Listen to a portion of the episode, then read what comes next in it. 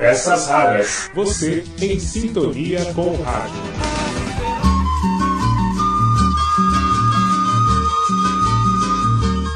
Olá, tudo bem? Eu sou Marcelo Abud, o seu podcaster radiofônico, e estou de volta com nossas Peças Raras. Hoje com uma edição especial por causa do aniversário de São Paulo e com uma voz que marcou muito a nossa cidade, a nossa história. Eu vou relembrar uma entrevista que aconteceu no 25 de janeiro também, lá em 2011, no programa Manhã Bandeirantes. O Manhã Bandeirantes, à época, já era apresentado pelo Datena, mas devido ao convidado daquela manhã, a participação do Salomão Esper, do Geomir Betting e do José Paulo de Andrade também marcaram a atração. Eu estou falando do programa que recebeu no estúdio Rolando Boldrin. Muitos causos, muitas histórias para a gente relembrar desta figura marcante que, infelizmente, nos deixou há pouco mais de dois meses, em 9 de novembro do ano passado, 2022. Então, para relembrar, para também homenagear o Rolando Boldrin, eu vou trazer aqui esse arquivo raríssimo que eu gravei em um CD e resgatei agora, digitalizei para que a gente possa relembrar um grande momento do rádio Rolando Boldrin contando causos no Manhã Bandeirantes com Datena, José Paulo de Andrade, Salomão Esper e Joelmir Betting. Emocionante para você o nosso primeiro áudio de 2023, inédito nesta peça rara. Se você nunca foi a São Paulo, deve ir. Se você nunca foi a São Paulo,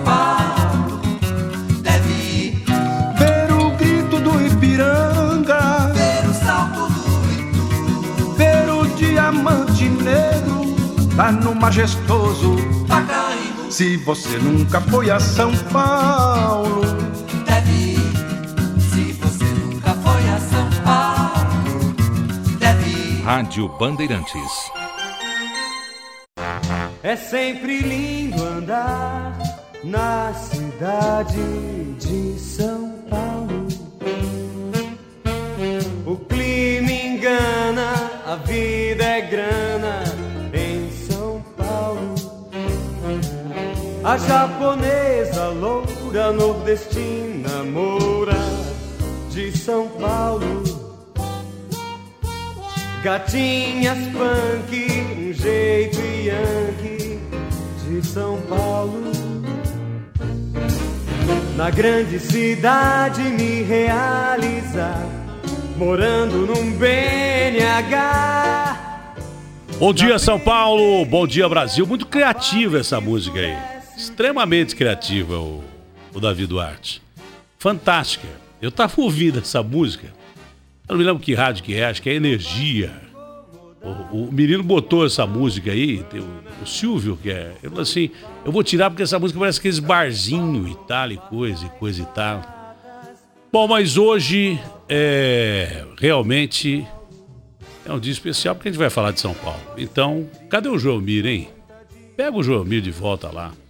Eu não posso deixar o Zé Paulo embora, o Salomão embora, porque nós estamos recebendo aqui um cara que é um, para mim, é um orgulho que eu sou fã desse cara, mas assim, de carteirinha. Como sou fã do Zé, do Zé Paulo, como ouvia no rádio, e do Joelmir.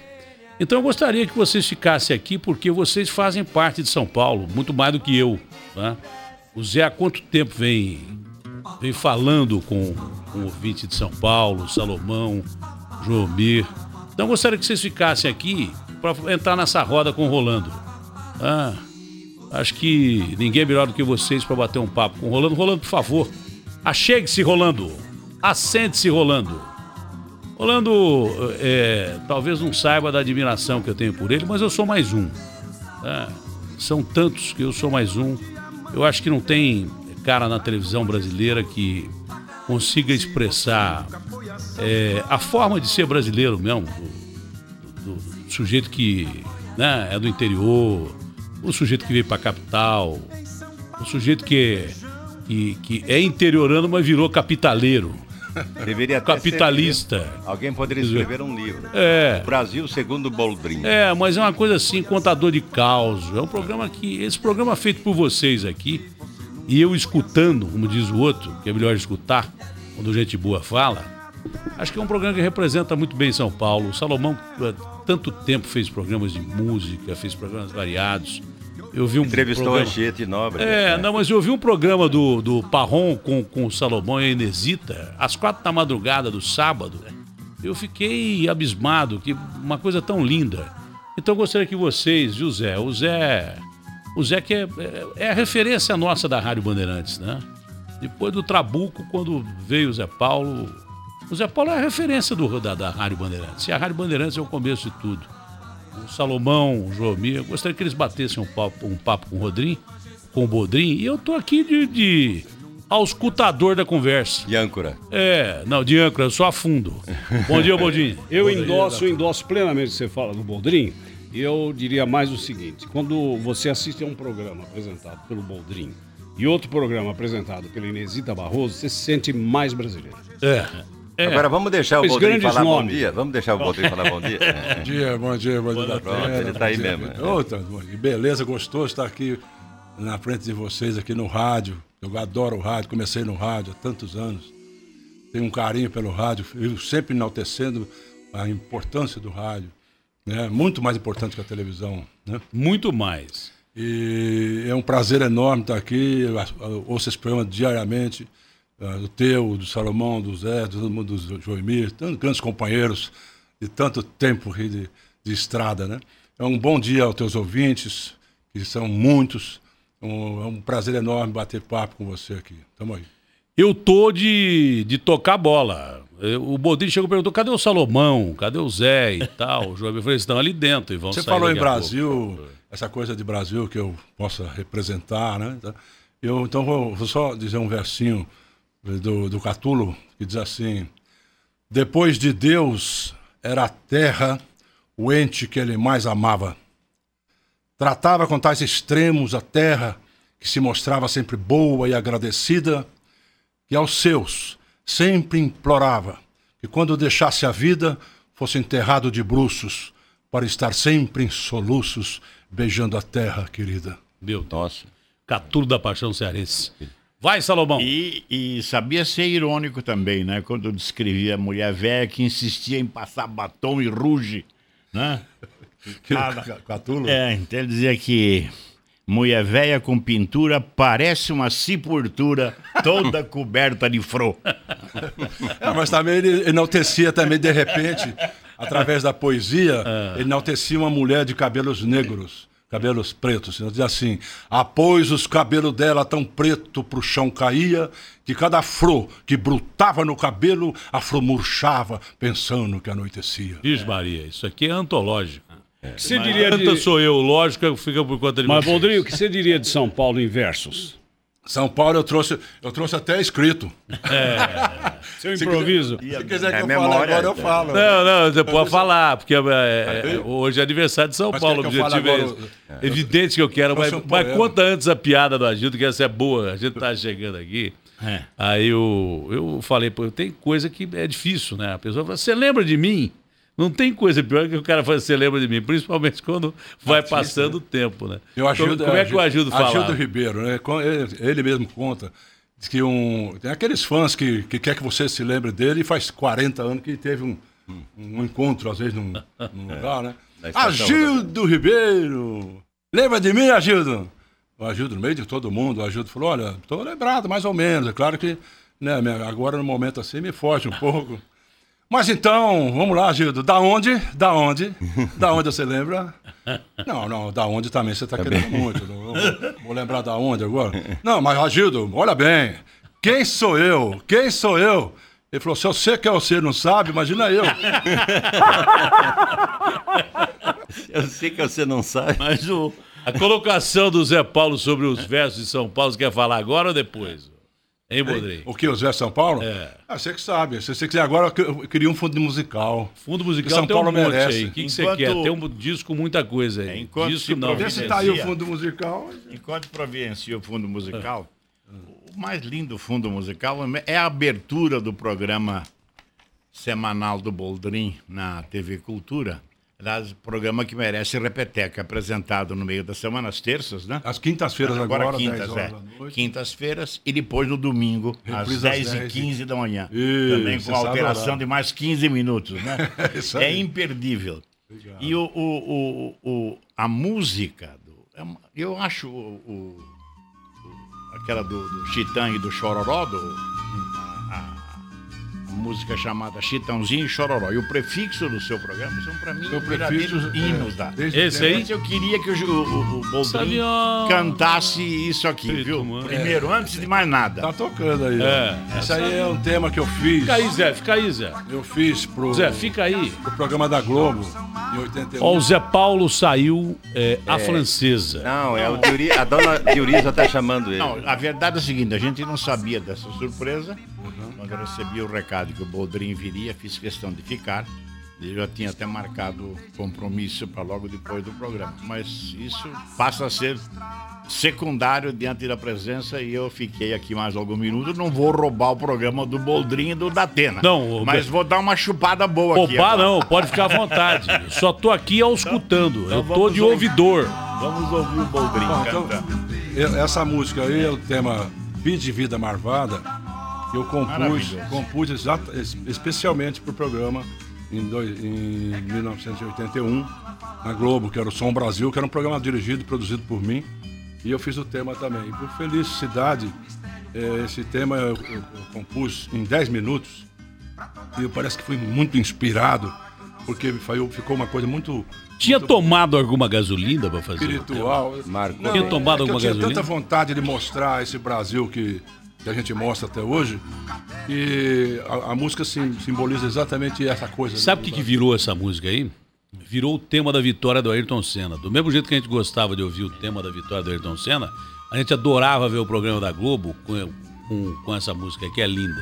Salomão quer que você cante. É bom cantar de manhã assim? Ele tá, tá tocando aí. né? Quer cantar? Pode cantar. Não, pode deixar tocar um pouquinho.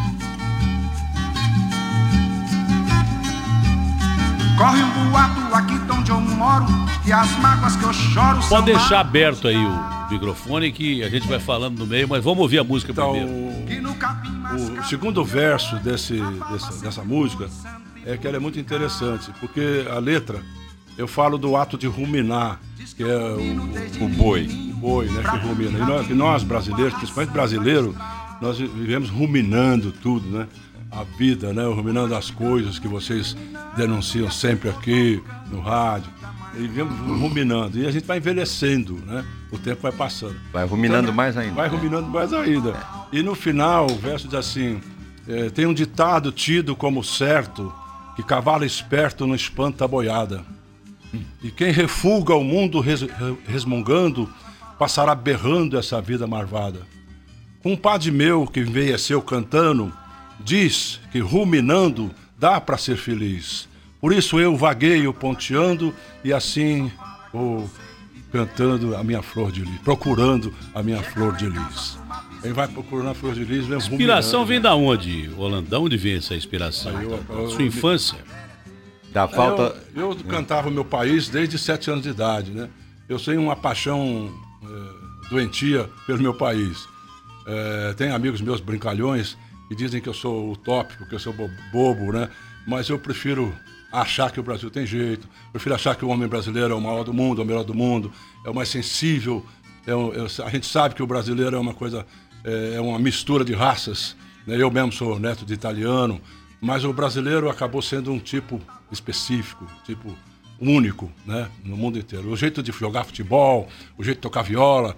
A viola não é uma coisa totalmente brasileira, mas ela, do jeito que ela, que ela foi criada depois, ela virou brasileira. né? Então nós somos um tipo.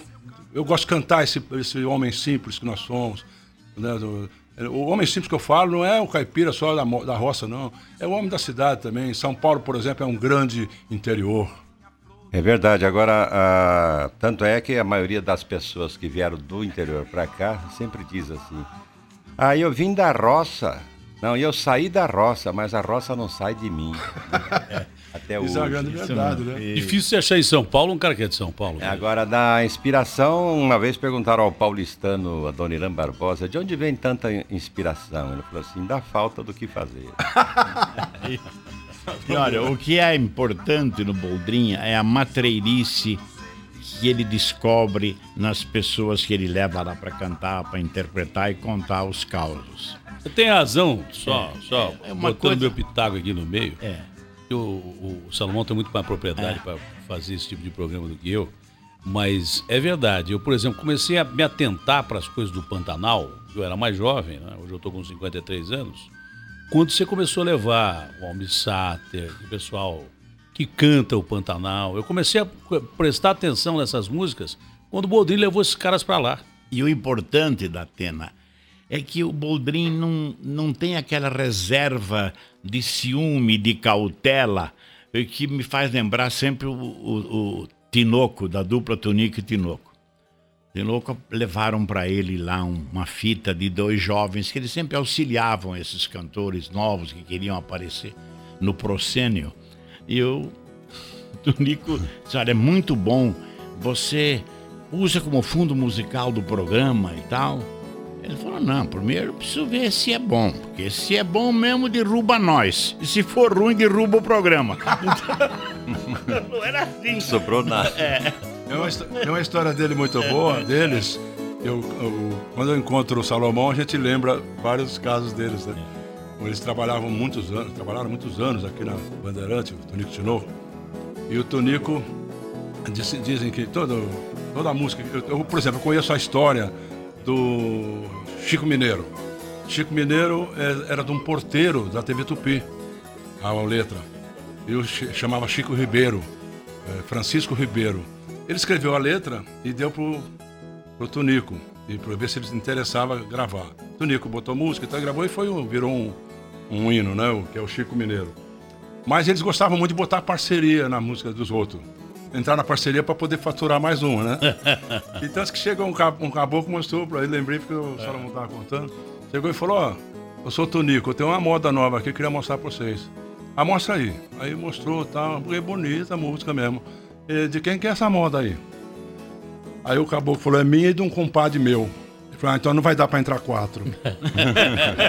quatro. Botou ele e o Tinoco. É, gente demais. O Datena com certeza acompanhou a cantada que se faz ao artista, né? Ah, Boldrin, lá o bairro inteiro quer te homenagear.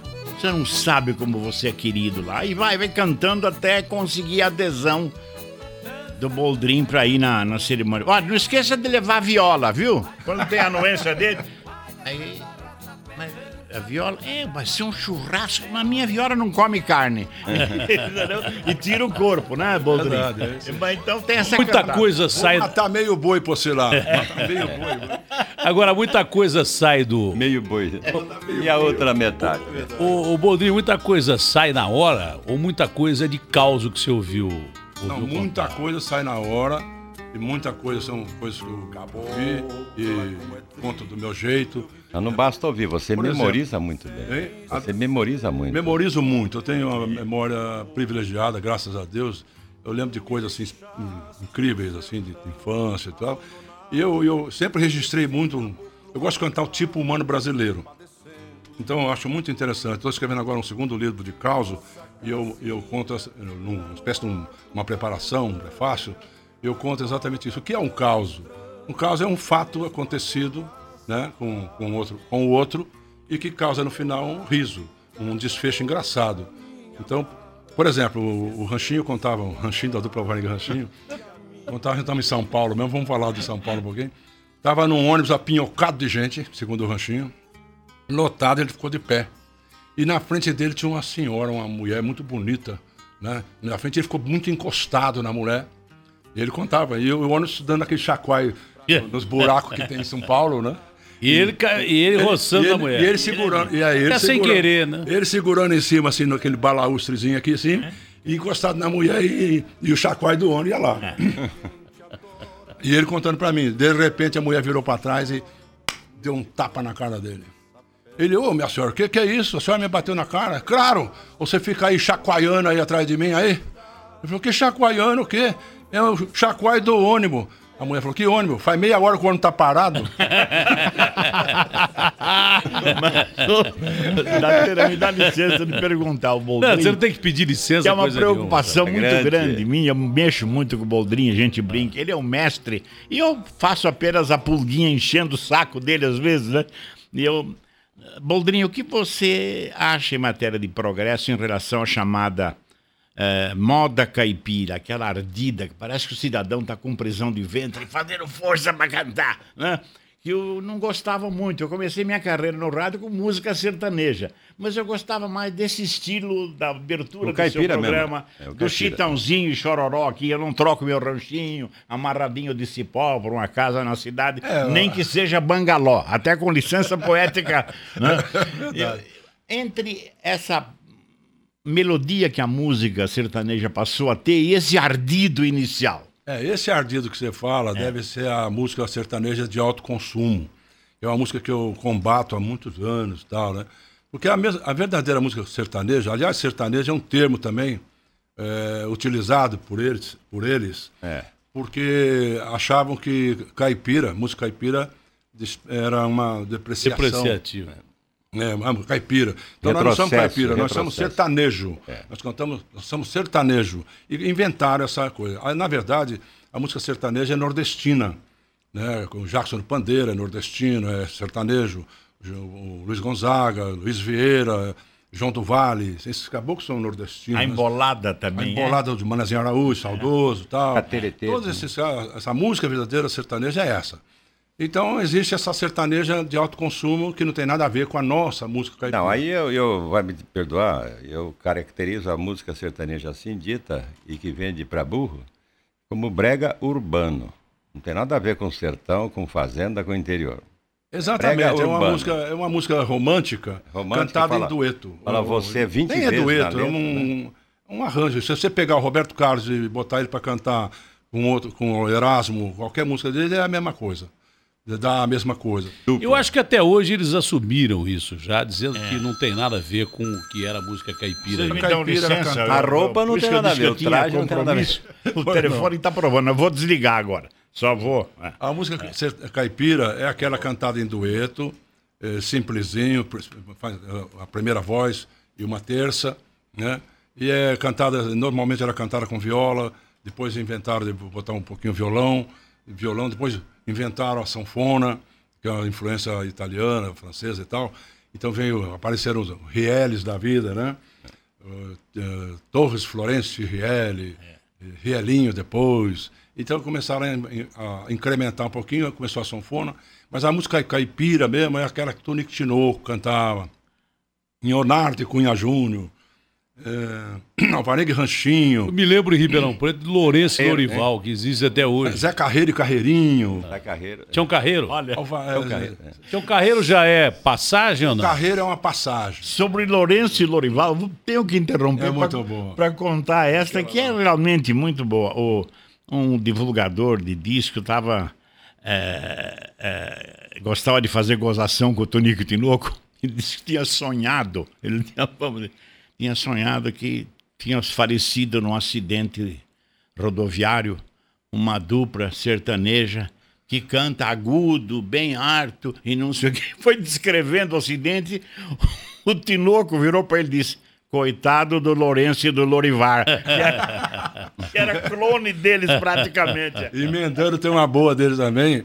Porque tem muitos fatos engraçados eh, envolvendo o Tonico Tinoco, porque eles eram muito simplórios. né? O- Um tá vivo ainda, o Tinoco, mas eles são muito simplórios. Entrevistamos ele aqui outro dia. O Tinoco é maravilhoso, né? É, ti- eu, eu cantava a música dos dois quando eu era molequinho, né? Então são, são meus mestres, assim, nisso aí, né? E o, o- o- morreu um rapaz da- de uma dupla chamado Du- Duduca e Dalvan. Eu lembro. Morreu o Duduca, se não me engano. É, ficou o Dalvan. E aí, dias depois, o meio, foi um dos primeiros ah, de dupla assim, a morrer, né? Porque depois teve um punhado que morrendo parceiro aí. Mas morreu o Duduca e consternou muito o, o meio sertanejo e tal, né? Dias depois, o Tunico encontra o, Dal, o, o Dalvan na rua. Você é daquela dupla, né? O, Duque e Darvan, né? Aí ele falou, é, sou. Quem foi que morreu? Foi você ou foi ele? Porque dupla você nunca sabe quem é quem, né? Outra história que eu já contei muitas vezes dessa esperteza caipira aí.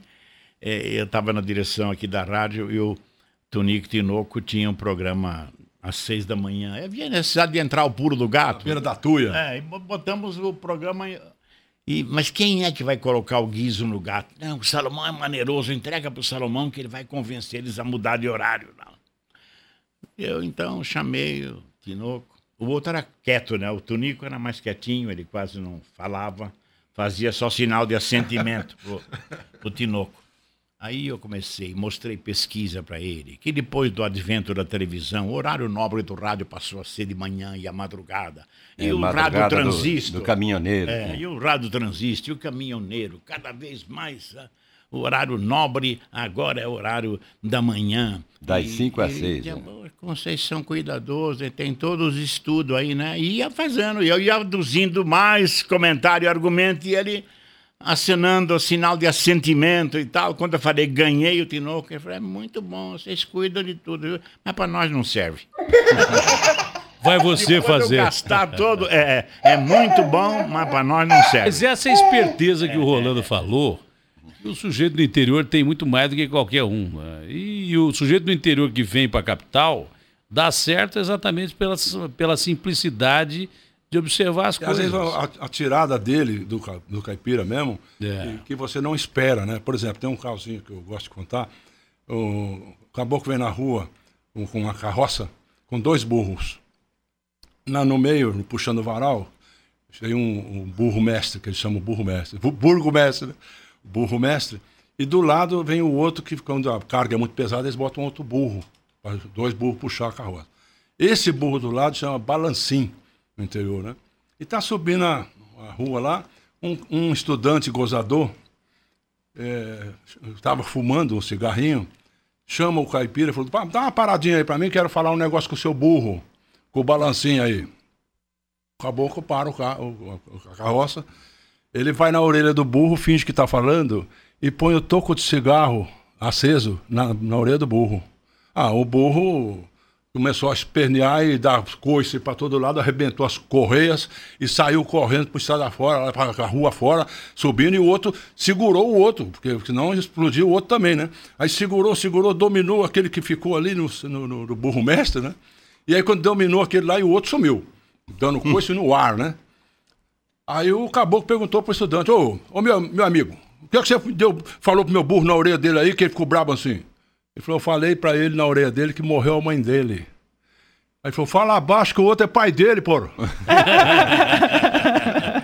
Quer dizer, atirou em cima do, do estudante, né? Fala abaixo que já pensou o outro subir agora aí? Não, mas é sempre assim. Quando você acha que você está levando vantagem numa conversa com um sujeito mais simples, o cara Não, já foi e eles já são- voltou.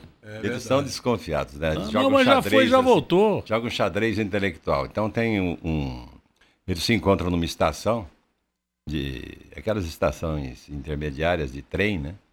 Aí um fala, para onde é que você está indo? Ah, tô indo para para Barbacena. Depois de 10 minutos, o outro falou, você falou que está indo para Barbacena para eu pensar que você vai para governador Valadares. Mas você está indo mesmo é para Barbacena. É isso aí. é. Ô, Rolando, mas você é, de sentar assim em boteco, em bar, e conversar, e bater papo, e daí é, muita coisa você guarda e, e vai contando? Você, gosta disso? Tomar uma cachaçinha? Não, mas eu, agora eu não faço mais, há muitos anos não faço isso. Eu fazia. Eu também, infelizmente, não. Eu fazia. Tanto o Ministério da Saúde encheu o saco dizendo que beber faz mal, eu reduzi em 99% mesmo porque eu perdi metade do pâncreas e do baço. Mas se eu não tivesse perdido, com certeza eu ia Mas mandar uma o Ministério prosa, da uma- Saúde para o espaço. Você há de convir que uma prosa é ser gostosa, Nossa Senhora. vai, né? E geralmente o brasileiro tem aquela coisa de, de conversar na venda. Né? É. Começa no interior, nos empórios. Daí o. De preferência, cenário- a venda no fim da rua antes do cemitério. Que era o cenário, que era o cenário do programa da Globo. É, você sabe que tem um caso Que é o que o seu Luiz Vieira contava, pra, contou no meu programa, E tinha um caboclo que chegava na, numa venda, mas a venda era aqui em São Paulo, encostado no cemitério São Paulo, Sei. Pinheiros. É, aqui, aqui a gente achava, antigamente a gente achava essa coisa de cemitério na cidade um absurdo, porque no, no interior o cemitério era longe, né? É. E eu vim aprender que o cemitério não tem nada a ver, os mortos com os vivos, tá tudo junto aí, né? Então o Luiz Vieira contava que tinha um caboclo que chegava nessa vendinha e na frente dele tá o muro do cemitério. Aquela ruazinha que tem do cemitério ali, do São Paulo. E aí o, o caboclo pediu uma pinga pro Manuel lá, um- era um português da venda, isso é verídico, né?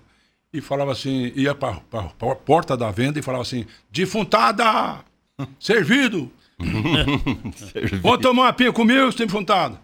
E aí tomava a pinga.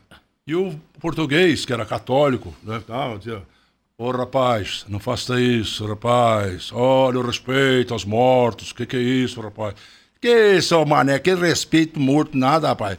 Tá tudo certo, tá tudo certo.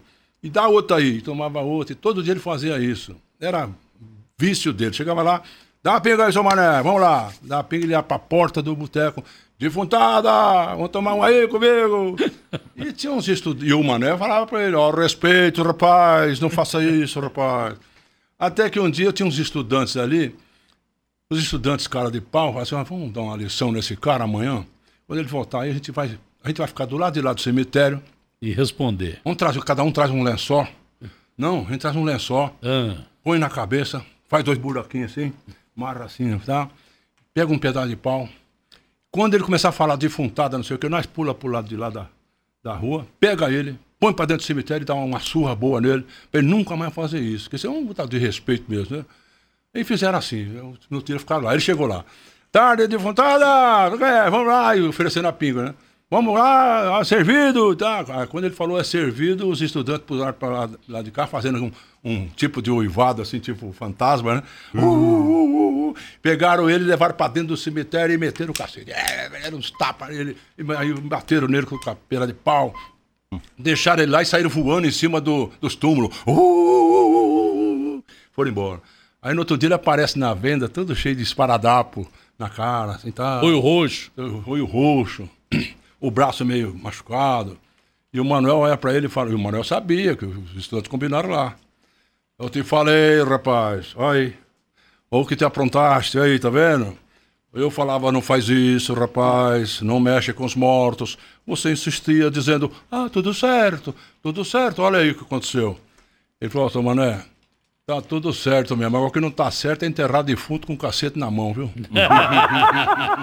Com a marvada pinga que eu me atrapalho Entro na venda, já dou meu taio Pego no copo e dali não sai Ali mesmo eu bebo, ali mesmo eu caio O que, que você mais gostava? De Só cantar ou gosta? De apresentar programa ou ser ator? Que você faz tudo bem. Eu sou um ator. É, o que eu faço é um trabalho cultural. Eu uso desse meu, dessa minha memória privilegiada, graças a Deus, desse meu prazer de cantar minha terra dessa forma. É, eu criei esse programa na Globo de uma maneira diferente, contando essas histórias, esses causos, porque até então eu nunca tinha visto ninguém contar causos na televisão.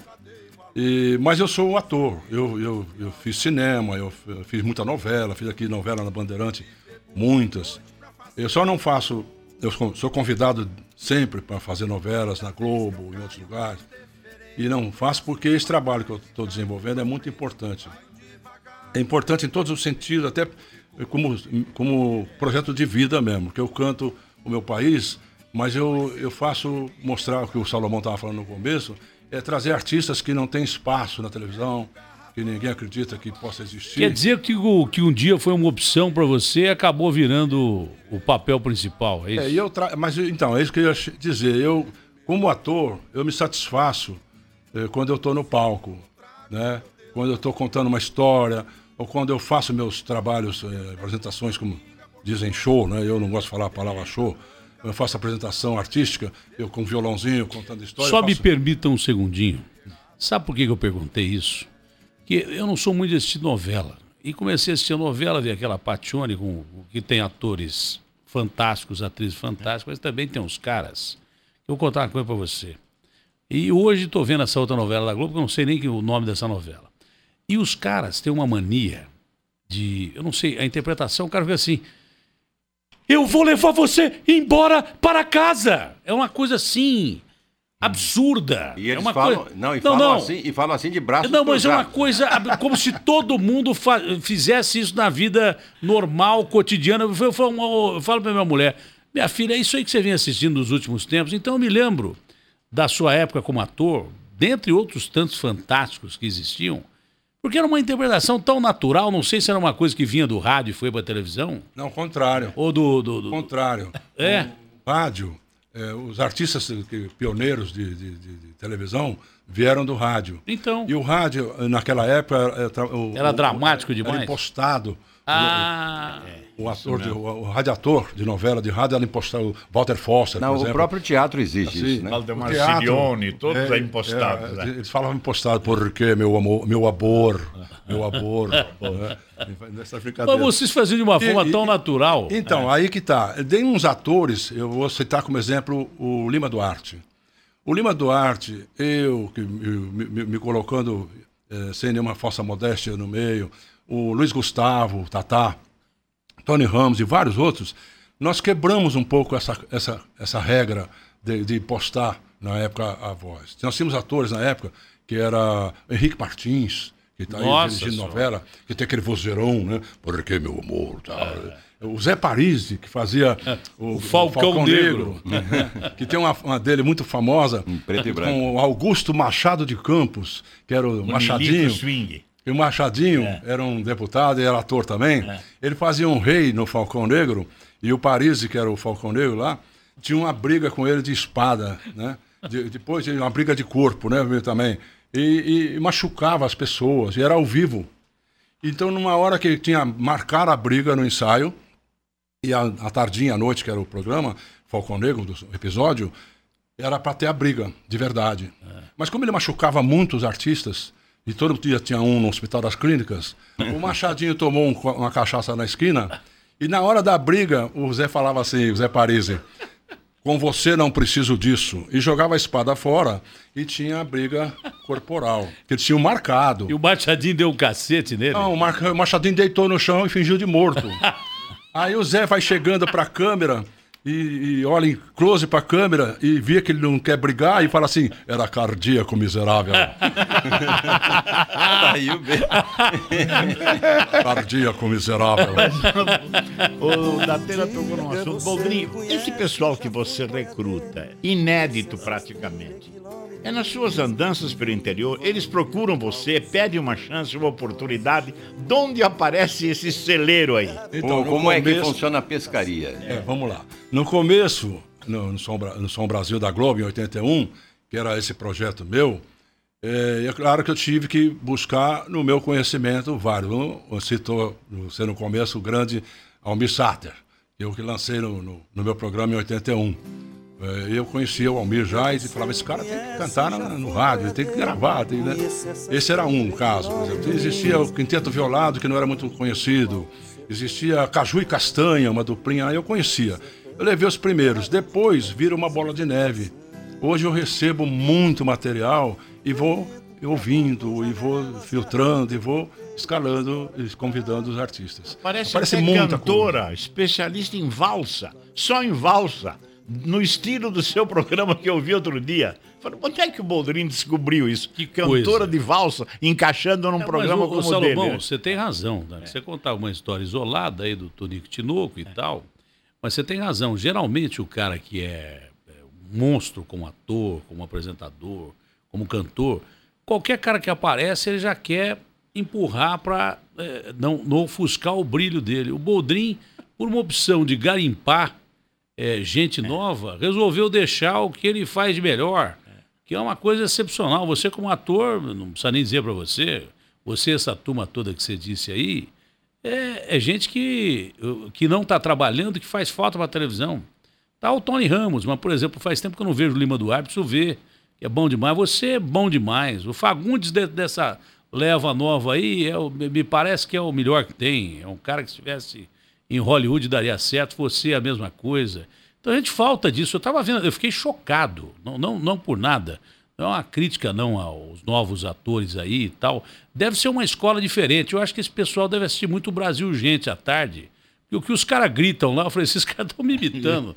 Não é possível que ninguém fala desse jeito. Meu amor, me leve no avião! Pô, o cara quase cai sentado. Vocês faziam com uma já, naturalidade. já decolou. É, não, vocês Eu- faziam com uma naturalidade, que era uma é que coisa na discussão não tem bate-boca. É. O cidadão chega e fala: Você é um miserável, um ladrão, um assassino, um vagabundo, vive nessa. E o gente fica esperando ele falar, não tem a discussão. Ele fala um período de meia lauda, aí depois o outro começa a responder. Não, e Você sempre- que é tudo isso, porque não há sempre, mesmo viu? o papo. de- Sempre um deles, principalmente, principalmente as mulheres, de braços cruzados. É. Teve outro Esperando. dia que eu vi uma descer uma escada rapidinho de braços cruzados e xingando a mãe. Para É descobrir a trama, o cidadão está sempre atrás da porta. É. Na novela, o ato sexual é feito de portas abertas, porque tem flagrante cinco, seis por capítulo. Tá Bom certo? negócio da época Não, não desse tem, povo é. aí era muito É. mais natural. É. Então E- acho que devia ser feito assim. E, e imagine se o Hitchcock tivesse que apelar para ficar atrás da porta para descobrir. Eu vou pegar o Boldrin hoje, vou dar uma surra nele. O sujeito ouviu, vai e conta pro Boldrin. É assim que é o mistério da novela, né? E, se o E as histórias são boas, viu? É. Nós Tem temos alguns grandes atores escritores. Antigamente, Agora- a televisão começou com... As novelas antigamente eram mexicanas, cubanas. Eu fiz o Direito de Nascer. que era uma- Direito de uma Nascer. droga, né? Mas o que, que vai fazer? Foi na época que... Não, mas esse direito de nascer até hoje a molecada Era lembra. Félix. Canhê, um, um Agora, cubano. Boldrin, o pessoal de hoje toca instrumento como se tocava antes? Ou apenas canta? Não, hoje eh, nós temos uma safra de, de instrumentistas aí maravilhosa. Eu nunca vi tanta, tanto músico. O brasileiro parece que ele resolveu só, só cantar e, e, e, e, E tocar, enaltecer a música, né? Porque antigamente ia muito, não muito longe, uns, uns poucos anos atrás, o grande violonista do, do momento era Baden. Baden Powell. Baden-Powell. Continua sendo o nosso grande guru e tal, né?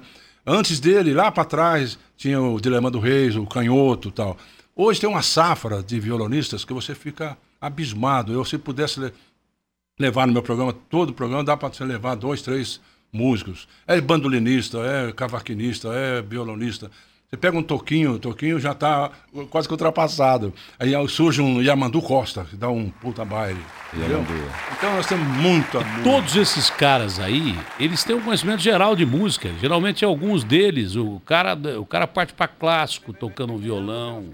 E daí por diante. Eu estava ouvindo aqui, não me lembro quem é, mas num programa muito bom que tem aqui na, na, na Rádio Bandeirantes, um menino que é um, um- um músico clássico maravilhoso, mas que interpreta, começou interpretando músicas populares. Quer dizer, o senhor tem uma visão geral de música. Que hoje a informação é muito mais rápida, vem pelo computador e tal. Isso ajuda, né? E Você- a, a viola ainda desperta muito interesse? Não.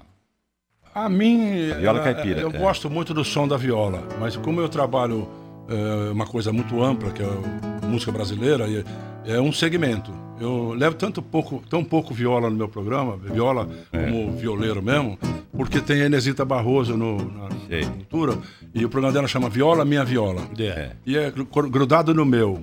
E como eu trago o Brasil inteiro, eu prefiro deixar quando tem algum. A viola tal, ela. deixar a viola para ela. Né? Mas eu- isso não me, não me faz. Quer dizer, você de enfia a viola no saco e deixa pra ela. enaltecer, É, é. da- da- Cantar em no pé saco. com viola é mais confortável do que sentado? De pé? Não, eu A acho que não. nota que parece que o ar- o artista não se acomoda bem Isso é- isso é- sentado. mas é isso é aquelas duplas sertanejas que gostam de cantar de pé. Né? Porque a, a viola não se presta pode muito ao cantar. solo, né? Mais para acompanhamento. Pode né? solar também. Hoje tem muitos O solistas. pessoal tá mandando e-mail pra cá pra caramba. É impressionante, mas é um e-mail atrás do outro. É tanto e-mail torpedo. Bom dia, amigo. Sou fã incondicional do Rolando Boldrinho, o grande expoente da música regional e maior declamador que já conheci. Sou de Botucatu, São Paulo, tenho uma dupla caipira e acompanho o Rolando desde que morava em Franca, nos anos 80. Parabéns também à cidade de São Paulo, Antônio Luiz. Da Tela estou profundamente emocionado. Uma pena que não tem imagem. Tem sim, está no Twitter nosso da, da Bandeirantes. É, já estamos tirando foto aqui. Entretanto, como ouvinte, um presente para os ouvidos estar ouvindo esses monstros radiofônicos. É, Emílio Toliari Júnior. Parabéns, RB, trazer o Boldrin nessa manhã bonita. É o melhor presente para os paulistanos. Boldrin do Brasil. Ricardo Costa. É uma delícia ouvir o Rolando Boldrin. Isso tem tudo a ver com a nossa São Paulo, Walter Gomes Costa. Bom, é, acho que é mais ou menos isso aí, né? Você contando esses causos e falando de, da música brasileira, falando dos atores, falando do. o São Paulo é um micro-universo de tudo isso, né? É, não adianta, o cara fica dizendo. Por exemplo, eu amo a minha cidade, nasci em Ribeirão Preto, mas eu amo de paixão São Paulo, inclusive me tornei cidadão paulistano, porque tudo que eu consegui na vida foi aqui. Isso aqui é um micro-universo do que acontece no país inteiro, né, Bodrinho? Como é que foi a sua chegada a, a São Paulo? Como é que você chegou aqui? Como é que você aportou aqui? E como é que você vive, como é que você vivia e vive hoje aqui? Um, Antes de falar como é que eu vivo, tá, você de de Ribeirão Preto tá lembrando, É. como o Salomão fala aí, que eu gosto de trazer esses artistas e tal, e vocês falam, né? E é verdade. Lá em Ribeirão Preto, eu, dis- eu tinha um amigo meu que virou artista no Rio de Janeiro, era um crioulo maravilhoso, que é de Ribeirão Preto. E eu era garoto quando ele, ele fez sucesso no Rio, mas fez um sucesso e depois sumiu. É, ele lançou um disco de quatro, de, de oito músicas. Naquele tempo tinha, não sei como é que chamava, não era long play ainda. O long play são, são, seis, são seis de cada lado, era quatro de cada lado, um disco menor. Ele lançou um disco chamado. Compacto, né? Imita, no compacto era menor ainda. Menor ainda, era é maior. verdade, é. Imitando Estrelas. Esse caboclo, esse crioulo maravilhoso de Ribeirão Preto, ele imitava Ângela Maria com a perfeição danada, Nora Ney, Dalma de Oliveira, eh, enfim, imitava só cantoras. Mas Ah, timbres, um falsete timbres diferentes. horroroso. Eu conheci, O eu nome dele me era lembro. É, Rubens Leite. é isso aí. É isso mesmo. Rubens Leite. Eu, eu fui buscá-lo. Cantava no restaurante do Bosque, Ana Maria Brandão. Isso. Eu fui buscá-lo em Ribeirão Rádio Preto. Nacional. né? Eu fui buscá-lo lá, ele estava tava abandonado lá, fui buscar ele lá. Peguei Oscar Ferreira, outro Oscar imitador Ferreira, maravilhoso. extraordinário. Esse imitava ah, cantor masculino, né? Imitava Calbi, imitava Frank Sinatra, imitava não sei o quê. Eu trouxe os dois e fiz um, um- um show com eles no meu programa primoroso. Então, eram in- indivíduos que estavam, artistas que estavam apagados, sumidos e tal. É, o- a função do programa é essa, de fazer isso. Então, quando eu vim da minha terra, eu já conhecia o Rubens Leite. Eu já, já conhecia esses artistas. Eu tinha na memória que um dia, talvez, eu pudesse ser um instrumento, eh, de, um- ser um, um, um encarregado de levar esses caboclos para mostrar. O Ranchinho, por exemplo, porque para descobrir onde o Ranchinho estava, para trazê-lo de volta para a televisão, eu demorei uns três meses. Quem me deu a dica onde ele estava foi, Fernando Solera. Fernando Solera é Grande Fernando sobrinho Solera. dele. E falou: olha, ele deve estar em Santos, numa boate lá. Eu acho que ele é porteiro de uma boate lá em Santos. E eu descobri ele lá. Ele era porteiro de uma boate. O Ranchinho da Alvarenga Ranchinho. Você sempre teve essa Globo vocação, né? E ele fez um sucesso enorme. Um dia um amigo meu, um repórter, disse assim um dia no meio de uma transmissão, e tinha uma coisa gozada também na transmissão, então estava transmitido o jogo, eu falei, olha, o Zé Duarte consegue descobrir grandes talentos. Zé Duarte foi um grande treinador, É, inclusive é, chegou a ser o treinador da seleção brasileira feminina, seu Zé, grande amigo nosso, fantástico. Aí o repórter falou assim: é, ele tem um olho crônico para descobrir. eu quase caí sentado. Então você tinha olho clínico para descobrir as pessoas, né? É, eu- tem ainda, né? Eu acho que eu era mesmo. Eu costumo dizer que eu era um Garimpador. encarregado. Garimpeiro. Encarregado de, de divulgar esses. Garimpeiro de talentos. Eu Agora, gosto. Baldrin, você falava do Rubens Leite que fez sucesso no Rio. E no caso da música caipira, a original, autêntica até hoje, ela no Rio de Janeiro parece que nunca decolou, né? É, quem, quem, quem divulgava muito esse trabalho no Rio, caipira, era o Varig Ranchinho mesmo, no Cassino da Urca. Eles É, faziam. ele eles não mais- eram caipiras nada. Mas um humor eles faziam. Eles faziam um né? humor, faziam uma brincadeira, porque eles vieram em cima da, do Jararaca Ratinho. O Jararaca Ratinho eram nordestinos. O Jararaca tinha aquela, aquele violão que tinha um desenho de uma jararaca, né? E o Ratinho tocava sax. E era uma dupla que explodiu lá num, num, num- num show que tinha numa casa chamada Casa de Caboclo. E o Alvarez Ranchinho queria fazer esse sucesso, queria entrar nesse esquema, mas era paulista. Então fez o caipira paulista. Então fazia São Paulo, tem São Paulo, que eles cantam "Ê, ê, ê, ê, São Paulo, São Paulo, São Paulo da garoa, São Paulo, que é terra boa. Então, eles, agora, de um bom gosto, chegaram a cantar no Cassino da Urca exatamente por isso. E eles faziam umas sátiras políticas. É, políticas, né? Tem é. coisas espetaculares deles. assim, Misturadas até, né? muito interessante. Tem uma deles que eu gosto de contar, que quando o Juscelino era, era se não me engano, governador do, no, no- no- em Minas Gerais, sofreu um atentado ah, a tiro. E o Álvaro Ranchi tinha um show lá. E esconderam o atentado, dizendo que ele estava com apendicite. Aí, os, aí imagina o Álvaro Ranchi entrar em cena e todo mundo sabia que era um atentado. Aí o Álvaro Ranchi, hehehe, compadre, tá sorto. Hehehe, e batia a viola. Tim, tim, tim, tim, tim. Ei, compadre. Ô, compadre, me fala uma coisa. Apendicite mata, o outro falou, não, a bala, compadre, a bala. Essas brincadeiras, entendeu? Inteligente. E, eles, e essa dupla caipira, no Rio, ele não, não pegava muito, não. Só o Varig Ranchinho que fazia humor. Depois vieram Ba- Barreto e Barroso. Por causa de quê? Por causa de samba? Por causa de outro tipo de É, música? mas porque eles ficavam mais em cima exatamente da, da, da Por tradição. exemplo, essa linguagem do Dom Irã pega no Rio, parece que eles olham um Chegou, sambista de, mas de chegou a segunda pegar. né? categoria. Mas né? chegou a Chegou a pegar, ele trabalhou lá no Rio de Janeiro. Ele fez sucesso com o Trem das Onze num carnaval no Rio de Janeiro. É isso que eu ia falar. O é. trem das 11 pegou só. E- é, só. Mas e a Elis Regina ajudou um pouco, né? Porque era cantora nacional, cantando músicas dele. A Elis Mas fazia- No Rio eles desprezam um pouco esse. Existe um tape muito famoso da Elis cantando com a Dona Irã. A Elis, quando ela canta com a Dona Irã, eu- eu- sem nenhuma falsa modéstia, sem ne- nenhum nada puxando para dizer pra, de mim nada, não, eu juro por Deus que não é. Mas quando eu vejo a Elis fazendo, mostrando a Dona Irã daquele jeito, eu, eu, eu vejo que às vezes eu faço um pouco isso. Né? Eu quero mostrar. Pra, então, a, a Elis fazia isso, pegou a Dona Irã e cantou com ele, brincou com ele no programa que ela tinha de sucesso e tal, para mostrar que a Dona Irã não era muito mais que aquilo, que, que era o samba paulista só.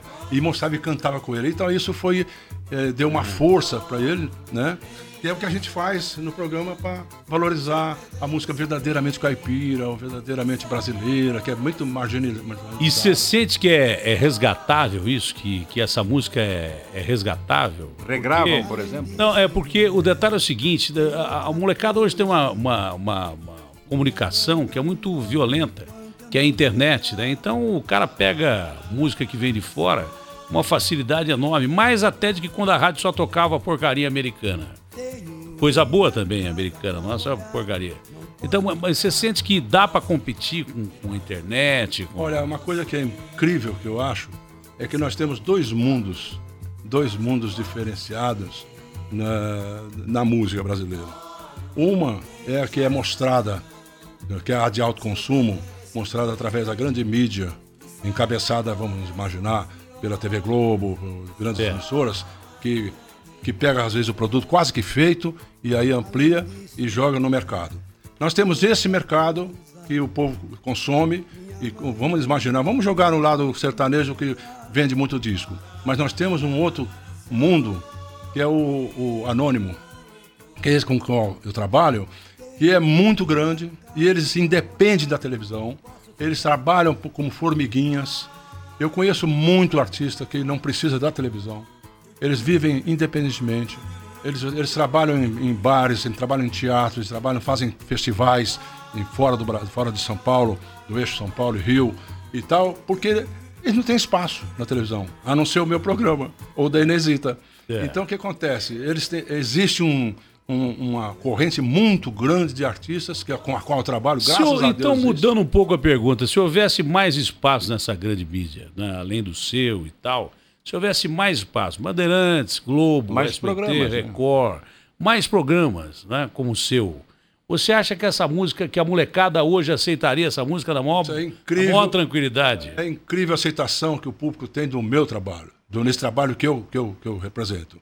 Eu faço, eu fiz a- o ano passado e retrasado, eu fiz 27 espetáculos pelo Brasil inteiro, sozinho, com show, eu com violão, e a plateia, contando essas histórias todas e cantando essas músicas, a plateia dava de, de- A menor plateia foi de 500 pessoas. É, dá mil, mil e poucas, 800 tal. É muito. É um espetáculo chamado Cara do Brasil, patrocinado pela Le Rouanet, uma empresa grande aí de tratores e tal, e vai. E de repente você vê na plateia, quando termina, eu, e eu não sou aquele artista que foge pelos fundos. Eu gosto de me no final atender todo mundo, tirar fotografia com todo mundo, e até vender um disquinho meu ali de repente, abraçar todo mundo e tal. E, e o que a gente vê é impressionante. Muito jovem, muito garoto, moleque, muito e muito velho também. Os coroas vão lá É. para me ver de novo. Mas é muito comum você dizer assim: meu pai fazia, eu assisti o senhor. Eu aprendi a gostar do senhor pelo meu pai. E, é muito comum, isso é quase que é, é, repetição de todas as pessoas falarem. Então valeu a pena, né? Porque você podia ter é, ficado bilionário se continuasse como ator, ganhar, fa- fazer um trabalho comercial, de vez em quando fazer uma novela, fazer teatro e fazer o que todo mundo faz. Você poderia ter eh, ganho muito mais dinheiro, mas ah, foi compensador. Dá para perceber eh, nas suas feições, viu, Orlando? Porque o tempo parece que não passa para você. E você fala com um carinho tão grande, com uma naturalidade que vem de dentro, né? Você Não, não primeiramente- tem como não acreditar no que você está falando, mas foi compensador, então, né? Você abriu mão, talvez, de ficar, por exemplo, na Rede Globo fazendo novela e daí fazendo teatro, cinema e, e sei lá. Podia ter ganho muito mais dinheiro, mas não seria tão compensador como foi para você e é agora, né? É, eu, tô, eu me sinto recompensado de, de ter abraçado esse, esse trabalho, de, preferir esse trabalho. E claro que se aparece um bom papel de cinema aí, eu faço. Novela não, não quero fazer E mesmo. como é que vai a, a sua produção de CDs e DVDs? Então, eu tô, eu tô agora lançando o primeiro DVD da minha carreira, que é um histórico com essa coisa dos meus programas. Estou lançando um, um documentário eu- sobre, até trouxe um livro de presente para você, Datena, Opa, que é a história de amar o Brasil. Eu fiz quando eu fiz 50 anos de carreira profissional, hoje agora estou com 52. Eu trouxe para você, é, contando histórias da minha vida um pouquinho e tal. Eu vou fazer um documentário também sobre isso. E, e eu tô, eu tô, às vezes dou uma mãozinha para alguns artistas que estão começando para produzir um disco independente, divulgo no meu programa, levo lá para cantar. Tem um, um triozinho que tá lan- lançando aí. Eu estou lançando não, eles estão se lançando e eu levo no meu programa. E, e um deles, um, um dos do, da- da- do trio, era funcionário meu lá, é, era produtor na TV Cultura, e ele tinha um triozinho e tal. Ah, eu tenho um triozinho. Eu falei, como é que é o triozinho? Aí, aí cantou um dia para mim, eu botei ele no programa e tal, acabou gravando, eu estou ajudando, can- cantei com ele um samba lá. Então tem, a gente vai produzindo devagar. Eu Pra quem trabalho- pegou, quem que era o porteiro? Era o Ranchinho? O que, que tem? Quem que era o porteiro que você pegou? Ah, o porteiro, o porteiro era o ranchinho da dupla Então, pra quem Ranchinho. pegou o, o- o porteiro Ranchinho, pegar um produtor da TV fica muito Agora, mais você- quer ver uma coisa engraçada? Você- não sei se vocês lembram de uma dupla chamada Inho Belarmine e a Gabriela. Você conheceu essa dupla? Inho nome, Belarmine e a Gabriela. É, Inho Belarmine e a Gabriela era uma dupla do Paraná, fez muito sucesso uma época, muitos anos atrás. E eu lembrava deles porque um deles, o, o, o Belarmino, ele tinha uma música que era cantada em circo. E, e era um tipo de cavalo de, eh, de batalha do- dos, dos, dos circenses, dos caras que cantavam, que era Passarinho Prisioneiro. Num galho seco eu vi pousar um passarinho, que aos seus filhinhos foi cantar uma canção. Aí vem um dia o, o, o- o caçador e caça o passarinho, o passarinho morre lá na coisa. Enfim, era uma música que, que todo artista de circo cantava. Eu lembrei do Belarmino, falei, vou ver se ele está vivo, vou trazer ele. Eu gosto de lembrar esses caras. Descobri o Belarmino e trouxe. Trouxe ele e a Gabri- Gabriela. E veio um filho dele que tocava sanfona para acompanhar. Eles cantavam uma embolada e cantava e eu queria que ele cantasse essa música. Aí eu falei, olha, Belarmino, você vai fazer o seguinte, porque eu que dirijo meu programa, né? Você vai começar cantando a embolada, mas depois você canta o Passarinho Prisioneiro. Aí ele falou, não, essa música eu não quero cantar. Falei, por quê? Não, porque eu não quero. Não lembro mais dela e tal. Aí o filho me chamou do lado e falou assim, olha, meu pai teve um derrame cerebral há pouco tempo e ele não lembra dessa música. Ele não tem muita segurança. Que loucura, hein? Ele prefere cantar só a embolada, que é mais fácil. Aí eu fiquei até meio assim, então eu falei, tá bom. Então eu fiquei até constrangido, porque eu tinha, eu não sabia. Insistido, é. Insistido. Falei, deixa pra lá. Então canta a embolada, Belarmino e tal. Mas na hora, ao vi- como se fosse ao vivo, meu programa é como se fosse ao vivo. Ele é gravado, mas é do que jeito que a gente Vai grava, vai seco, pro ar. é. Eu peguei o violão e falei assim, então agora eu vou cantar eu para você. E comecei a cantar o Passarinho Prisioneiro. Num galho seco eu vi pousar um passarinho. E ele começou a cantarolar comigo. Nossa, arrepiei. Quando estava cantando comigo, moral da história, acabou ele cantando inteira comigo, a plateia emocionadíssima, ele também eu vendo a plateia emocionadíssima. E a plateia não sabia desse Muda, detalhe. muda, né? muda a cena. No outro dia seguinte eu estou no meu escritório, chega o filho dele. Eu vim aqui agradecer ao senhor, porque o senhor imagina a força que o senhor deu para o meu pai. Hoje de manhã ele levantou cedo, foi na, na gra- na gravadora Continental e falou: quero gravar um long play. Nossa senhora. Nossa. Então, Fiquei isso- arrepiado Isso- aqui. Isso, De isso repente o acontece sujeito tinha tido um derrame e tal, e você cantando despertou aquele local esquecido do Esqueceu, você cérebro foi a- dele. a bengala Coisa dele. impressionante. Que impressionou o auditório. O auditório sabia Mas, desse ô, detalhe? Datena, do- hein? eu preciso sair. E, primeiro, porque eu quero que vocês eh, façam, sejam consequentes. toca o comercial, Datena pelo menos, né? convidou você para fazer o programa. Daqui a pouco nós ocupamos espaço. Não, aqui. não, mas não tem como, não Salomão. É, Mas eu queria- Eu, eu posso até É. permitir que você saia, mas acho que é um crime de lesa pátria. porque você é um dos caras que mais contribuiu pro, pro, Mas eu, pra eu música gosto, brasileira. Eu provoco pra- muito o Boldrin, viu, Datena? É. Mexo muito com ele. Eu falo, você tá rodeado, esses músicos sertanejos, cantor, são muito espertos, são mais do que tudo negociantes, cheiram o lucro. Quando aparece uma música de sucesso, eles trocam a letra e cantam a mesma música, só trocando a letra, cada um vende um milhão de discos, ficam ricos, não sei o quê e tal. Como assim, Boldrin? Para aí. Eu cantei, verdade que forçando um pouco a mão, né? Como ele disse. E, Boldrin, preste atenção. Eu tenho uma mula preta, tem sete palmos de altura. A mulher descanelada faz uma bela figura.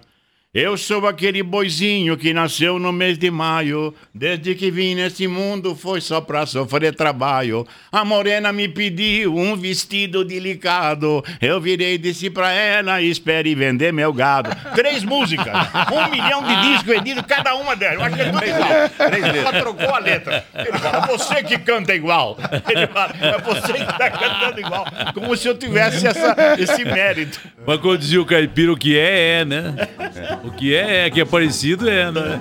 Então só o Boldrin pra aguentar essas coisas, essas brincadeiras. Né? Não, mas ele fez uma brincadeira aí. A Mula, Mula Preta é, um, é uma obra-prima de clássico, né? Torres e Florencio. É um clássico. Mas ele, ele fez uma brincadeira porque as quadras são parecidas. É. São. Mas a melodia são diferentes, claro. Mas ele cantou tudo uma melodia só, ué, pra, me brin pra brincar comigo. né? Mas que ficou parecido, do- ficou parecido, né? Do Chico Mineiro, eu não tô com a memória dela aí. Só o comecinho, Chico Mineiro. Fizemos a última viagem. Ah, sim. Foi lá pro sertão de Goiás. Eu conheci o autor disso aí, que é Francisco Ribeiro, porteiro da TV, TV Tupi. Era porteiro da TV Tupi e eu contei aquele caso que ele falou pro Tonico, Tonico, tem uma moda aqui, tá? E o nome era outro, né? Era Chico Ribeiro, né? Francisco Ribeiro. Francisco Ribeiro. Era um porteiro. Quando eu comecei lá na Tupi, com 22 anos, em 58. Boldrin, perpetra essa aí. Eu só entrego a letra pra você. Acho que você sabe decor, mas em todo caso. Tá. Ah, o Chitãozinho. É. Isso aqui é uma obra-prima também, né? Que deu até o nome do, da duplinha lá, É. Chitãozinho Chororó, né? Eu não troco meu ranchinho, amarradinho de cipó, pra uma casa na cidade, nem que seja bangaló. Eu moro lá no deserto, sem vizinha, eu vivo só. Só me alegra quando pia lá pra aqueles cafundó. Inhambu, chitão e o chororó. Aí tem o repite. Aí vem, quando rompe a madrugada, canta o galo carijó, pia triste a coruja na cumieira do paió. Quando vai o entardecer, pia triste o jaó, só me alegra quando pia lá pra aqueles cafundó. Inhambu, chitão. Aí que outro verso.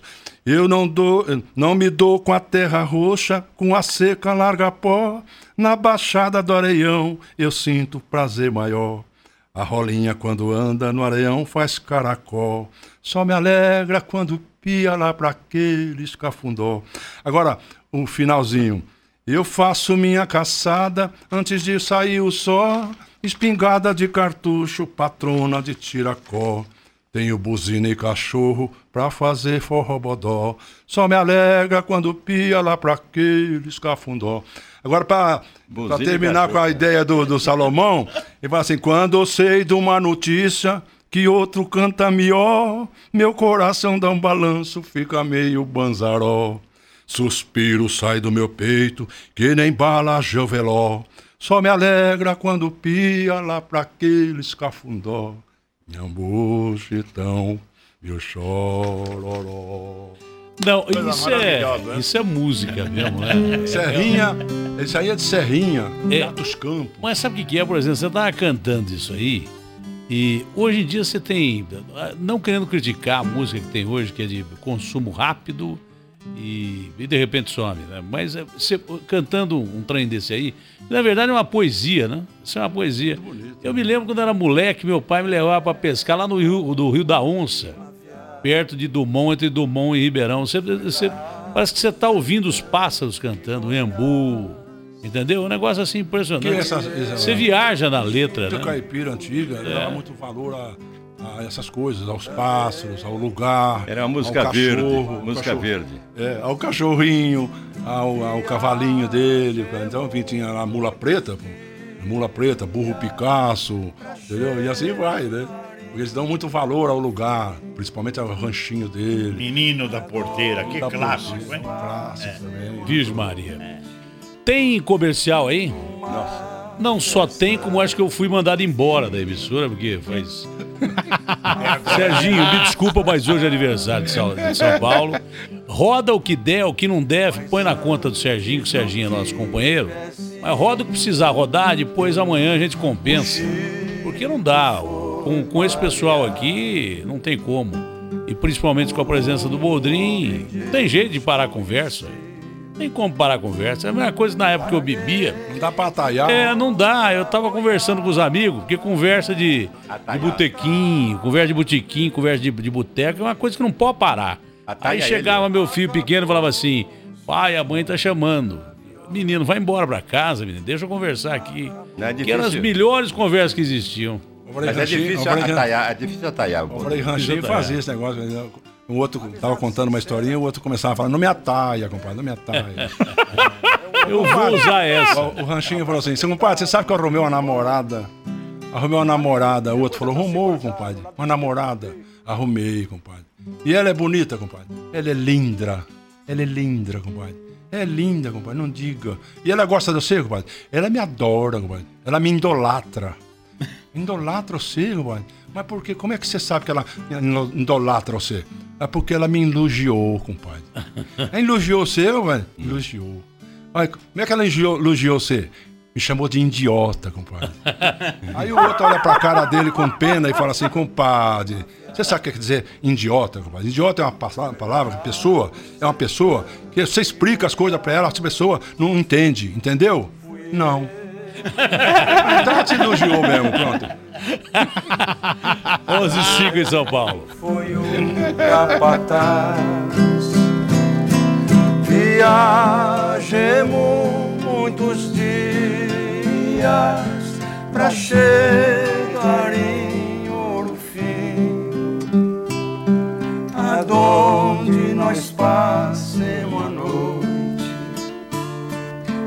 E aí, amigão, a chuva deu uma trégua, mas deixou umidade no teto e nas paredes da sua casa? Ah, não tem problema nenhum. Vamos impermeabilizar com M7. Não esqueça, M7. O impermeabilizante para aplicar na laje e acabar com esse problema. Não vaza nunca. Não existe nada igual. É a primeira e única manta líquida brasileira. Qualquer pessoa, até você, eu, qualquer um de nós, aplica M7. Vem prontinho para uso. Basta abrir o balde e ó, tchá, aplicar. O M7 pode ficar exposto ao sol e à chuva e ainda pode deixar a sua laje nas cores cinza, branca, verde ou vermelha. Que beleza, maravilhoso, hein? Fica lindo e não vaza. É o melhor custo por metro quadrado. Com um balde de M7 você impermeabiliza 10 metros quadrados. Além disso, você pode usar o M7 nos baldrames, muros e reservatórios. O M7 é um doutor impermeabilizante que já tratou mais de 150 mil casas do Brasil.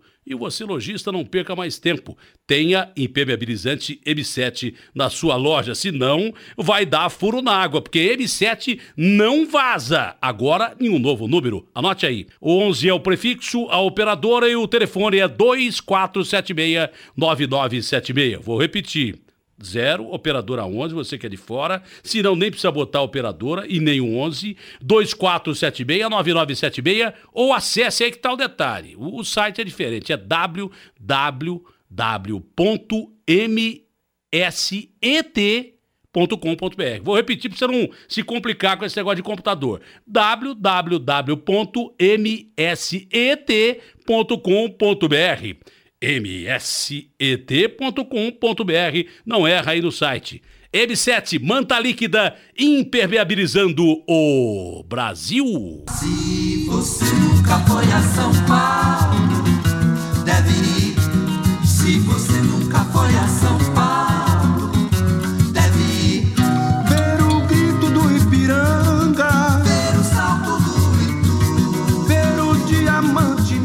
Orlando, eh, fala sobre essa música de São Paulo e vamos deixar rodar um pouco, que vale a pena o seu isso, que faz Isso tempo que gente é- não ouve. é, existe, existe uma música famosa do Caíme chamada Você Já Foi à Bahia? Todo mundo conhece, né? Você já foi à Bahia, nega? Não? Então vá, né? E o Wilson Batista, carioca, foi convidado a fazer um dia uma música para São Paulo. Então ele fez essa aí. Você já foi a São Paulo? E, e- eu gravei. Dá pra sortar inteiro ou quase inteiro, então põe no rádio. Se você nunca foi a São Paulo, deve ir. Se você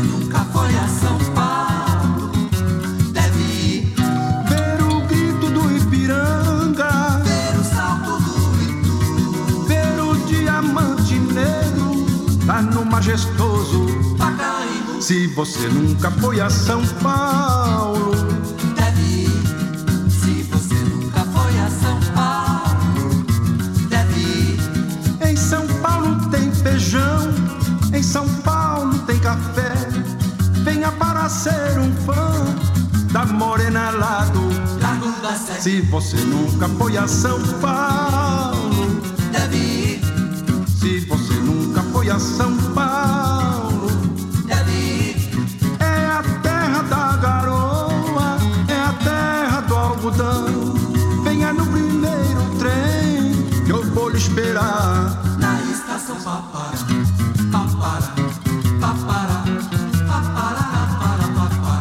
Bom demais, né?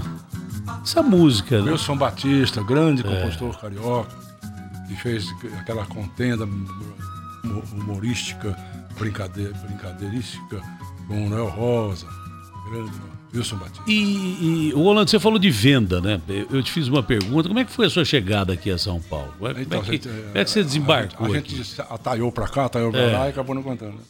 É, eu vim para São Paulo com 16 anos, há 59 anos atrás. E é claro que eu não vim tentar o rádio ainda, porque eu cantava na minha terra lá, mas eu era garoto. Então eu era sapateiro na época, aí eu fiz de tudo um pouquinho. Fui garçom de beira de estrada, fui frentista de posto de gasolina de beira de estrada. Eh, trabalhei aqui na área cerealista, carregando, não sacaria, mas carregando ajudante de armazém. E sapateiro era a minha profissãozinha lá de São Joaquim, porque eu sou do tempo que meu- os pais da gente falavam assim: você tem que aprender um ofício. Meu pai era mecânico de oficina, de Fordinho, Chevroletzinho e tal. E eu, na minha terra, tinha muita fábrica de sapato e eu escolhi sapato. E eu comecei a aprender com 14 anos o ofício de sapateiro, mas era um sapateiro que fazia sandália, sandália chiquita bacana, aquele negócio, né? E aprendi o ofício, então essa, essa era a minha profissão. Quando não, eu não tinha outra coisa que fazer, eu achava um empreguinho de sapateiro e tal. E cheguei em São Paulo, fui trabalhar de sapateiro lá em Santana, numa fabriqueta lá, e apanhei um pouco, dormi um pouquinho na rua, essa coisa toda. Mas che- chegou com, com coisa arrumada, coisa nenhuma. Desceu Não, do, que nada, Desceu veio- do bus. Onde você desceu do. Desci era na ônibus? Estação da? Luz. Estação da Luz. É, tem e um- aí? tem uma foto aí do, do meu livro. Aliás, eu vou mostrar na TV o livro. Foto da Estação da Luz. É. E tem um em cima o meu pai dizendo, vai caboclinho, né? Vai e tal. É porque a gente vinha de trem, Mogiana. Ele demorava 10 horas para chegar. Chegava aqui 6 horas da manhã. Quando cheguei na Estação da Luz, atarantado, parecia o, aquele filme do Mazarop, que ele tá, atravessar a rua, não sabia ele atravessar a rua ali, né, onde tem o Jardim da Luz ali.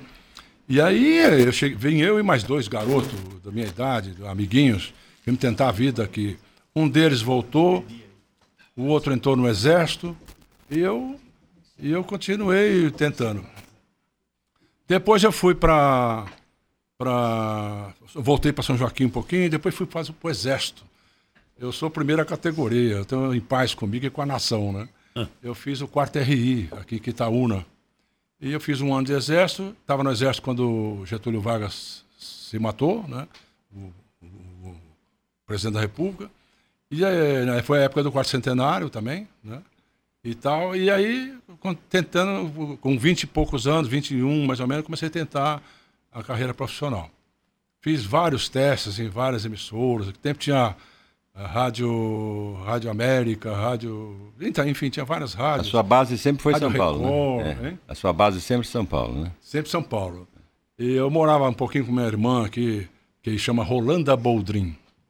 Eu tenho uma irmã de 83 anos, chamada Rolanda Boldrin. Eu morava na casa dela de vez em quando e tentava a minha carreira, fazia as testes em rádio, né? E nu- nunca da- dava certo e tal, até que um irmão me apresentou o grande e saudoso Heitor de Andrade, que era um diretor junto com o Cassiano Gabos Mendes na, na Tupi, e eu comecei a fazer ponta. naquele tempo não tinha novela, né? era só teatro.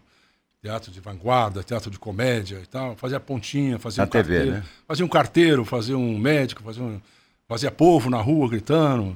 Né? E foi devagarinho, eu costumo dizer que eu mostrava os dentes e a gengiva, e acabei eh, sendo contratado depois de um ano e pouco. Naquele tempo tinha o Calil Filho lá, É, ia lembrar dele, do seu Grande conterrâneo, Calil sempre Filho. apostava no Boldrin, viu? Ele fazia o repórter Esso, era o primeiro repórter da, Da televisão. televisão. E o Calil tinha uma brincadeira que ele falava assim, ele falava pro barbeiro que há pouco tempo esse barbeiro ele, ele viajou, né? foi, foi embora, né? Era o Venceslau, nosso barbeiro. Ele era barbeiro até há pouco tempo no SBT, porque o, o SBT eh, acabou eh, assimilando os- os- alguns, alguns, algumas coisas da Tupi, e esse barbeiro ficou junto lá, né? Venceslau. E ele falava pro Venceslau, ele fazia a barba para ele fazer o repórter Esso, que era ao vivo, e falava, Lau, chamava Lau, Lau, lá em São Joaquim tem um rapaz que faz de tudo. Ele canta, ele conta casos, piada, ele não sei o quê, ele é maravilhoso. O dia que ele vier aqui para televisão, você vai ver o que ele vai acontecer. E eu cheguei. Cheguei e ele tentou me, me dar uma força e tal, e ninguém me contratava. Um dia o Lau falou para ele assim, como é? E aquele teu amigo? Ele falou, ah, aquele é uma merda, não vai acontecer nada com esse cara aí, não. Não aconteceu nada com esse cara, não. É uma merda esse cara aí. pô. Mas devagarinho, de repente, Entusiasta da sua atuação. O Calil sempre me falava de ele você. brincava muito. né? Rodrigo, você teve alguma gafe assim de inesquecível, não? Em microfone? Microfone? Rádio TV? Eu, eu conheço, né? Conheço algumas, mas aconteceu não diretamente comigo, mas tem uma, por exemplo, aconteceu no- nós gravando um programa de Natal de rádio ao vivo, claro, né? Na rádio difusora, Utopia, sei lá. Eu, Lima Duarte, Nora Fontes, saudosa, mãe de Regis Cardoso, uma grande atriz, gordona, e vários outros, Lia de Aguiar tal. E, aí, e tinha, botaram para fazer uma narração de Natal um caipira chamado Saracura, que era fazer o Festa na Roça. Você conheceu? né? Saracura. E Saracura lia mal, mas eles não sabiam que ele não sabia ler, deram para ele fazer a narração. E ele tinha que falar assim: a carruagem vinha puxada por quatro elegantes viados. E ele falou assim: a carruagem vinha puxada por quatro elefantes viados. Aí nós começamos a rir e acabou. Não dava. Pegou lá. Eu encontrava a Nora Fontes depois. Elegante elefante é a mesma coisa. Falava pra Nora, Nora, que tanto você ria que você não podia falar mais. Ela falou, Eu ficava imaginando os elefantes viado andando. Aquele elefante que levanta a tromba no circo e pega o rabinho do outro que tá na frente dele. É. Eu nem sei se tem, mas deve ter. Tinha um, tal, tinha um tal de Kiko, que era um locutor, que ele, ele tomava muita cachaça e ele ia fazer a locução. Ia fazer a locução, aquela locução de, de, ah, produtos, né? E tal, nota de falecimento. Então, nota de falecimento. Eu olhava pro, pro técnico, o técnico soltava lá, tum, tum, né? Faleceu hoje na capital, fulano de tal, a família consternada agradece. Aí, de repente, ele estava de fogo, veio uma, um- uma nota de falecimento lá, uma pessoa qualquer, um político famoso, mas aqueles pilantra, como tem tantos, ele falou assim, faleceu hoje nesta capital o senhor... Que aí ele leu. Quando ele leu, ele falou, já foi tarde. Já foi tarde. Faleceu, já foi tarde. Já foi tarde, já foi- devia ter, ter ido antes. Hora, hora certa. Hora ido certa. Atenção para a hora certa. Tum, dum. Em São Paulo, exatamente. Tá, agora. Atenção para a hora certa. Ele tinha tomado umas e outras falou: Você não tem relógio? Vai comprar um, eu não vou falar. Tem Eu, eu tenho a impressão, viu? Eu tô voltando aqui, eu saí a francesa, mas já a hora que você falou que saía francesa, já não saí, né? Tá certo? Eu tô voltando aqui, olha a repercussão. Que bom ouvir Boldrin e todos hoje aí no aniversário de São Paulo. Pela primeira vez estou fora do Brasil visitando meu filho nos Estados Unidos há dois meses e agora ouvindo o meu Brasil através de vocês. É o Luiz que está mandando a mensagem. Outra. Parabéns, o melhor presente da Band pelo aniversário de São Paulo. Boldrin da Atena Joelmir Salomão, estou emocionado. Cancelei todo o meu programa da manhã para ficar ligado nesses monstros do rádio brasileiro. Olha, Olha que o Oswaldo tá Não são dizendo. elefantes, não, né? Não, são elegantes. Ah, elegantes, é. Tá certo. elegantes e nem. Só elegantes tá bom demais. mano. Tá bom. Agora. E o ônibus tá me lembro parado, uma né? coisa rapidamente também, que eu também tomava uns goró de vez em quando. E o, o locutor que apresentava o programa lá em Ribeirão também era um jornal da. Tipo o Jornal da Globo. Que é tudo na marca do TP, já era aquele negócio e tinha tempo marcado, né? E o, o locutor que me antecedia eh, ficou bêbado. E aí me ligaram rapidamente, por sinal eu estava no bar também e estava mais ou menos embriagado.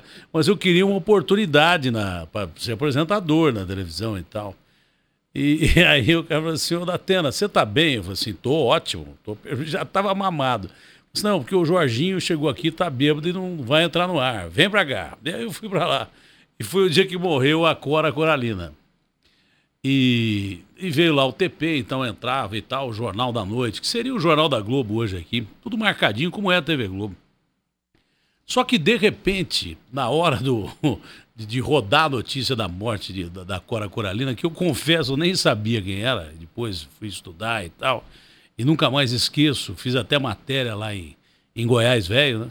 Antiga capital goiana. Então apareceu lá a notícia da, da morte da Cora Coralina. Morreu hoje Cora Coralina. E aí o TP travou. E você não, não- nunca ninguém podia improvisar.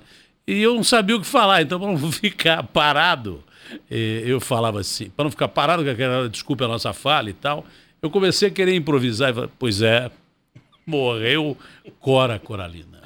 Que grande mulher. Fantástica Cora Coralina. A Cora Coralina era, na verdade, uma mulher de, de ponta, uma mulher maravilhosa, Cora Coralina. E foi indo, foi, foi fundo, foi fundo. O cara gritou assim no meu ouvido: O que, você tá fazendo aí, pô? Vai pra comercial e tal, e coisa. Eu, pois é, daqui a pouco nós vamos explicar a morte da Cora Coralina. Bom, eu só apresentei a primeira parte do jornal, pegaram o primeiro repórter que tinha ali do lado, eu nunca mais apresentei um jornal lá. Nunca mais na minha vida. primeiro que eu não sabia quem era a Cora Coralina. E ali na Globo você errava, você tinha que chamar um comercial. E eu quis improvisar a grande Cora Coralina, fantástica. E não parava de falar só isso. Ô Zé, você como nosso representante de São Paulo no rádio, você que a gente só tem render homenagens a você também, eh, eu gostaria que você fizesse aí a pergunta final para o nosso querido Rolando Boldrin. Depois o Boldrin tem um trecho que ele trouxe para ler sobre São Paulo aqui. Então, agora vocês falaram aí de São Joaquim da Barra e nós temos aqui no, no nosso convívio, porque ainda é muito ligado ao Bandeirantes, um dos grandes nomes do esporte, o Antônio Hélio Espímpolo, conhecido como Alexandre Santos, de São Joaquim da Barra. E o José Carlos Anguita, que é o nosso diretor financeiro, gente de São Joaquim da Barra que deu certo como o Rolando Boldrin. O Julinho Anguita também, que é irmão dele. É, é, o Julinho Anguita e o Zé Carlos. Mas É. o, o Boldrin, eu tenho a impressão que o Tom Hanks, para compor o Forrest Gump, Ele tem imitadores hoje. O Kassab é um. Né? É, o Forrest Kassab. Eu tenho a impressão que ele se inspirou nos seus causos, viu?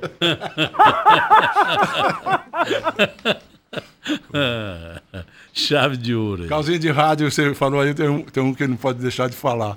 O Hepatina Nossa Senhora da Penha, você conhece? É. É, negócio. É muito famoso. no Rádio rádio. Bandeirantes. é. É, o locutor era novo lá. Disse, Para o seu fígado, tome hepatina Nossa Senhora da Penha. Eu disse hepatina Nossa Senhora da Penha.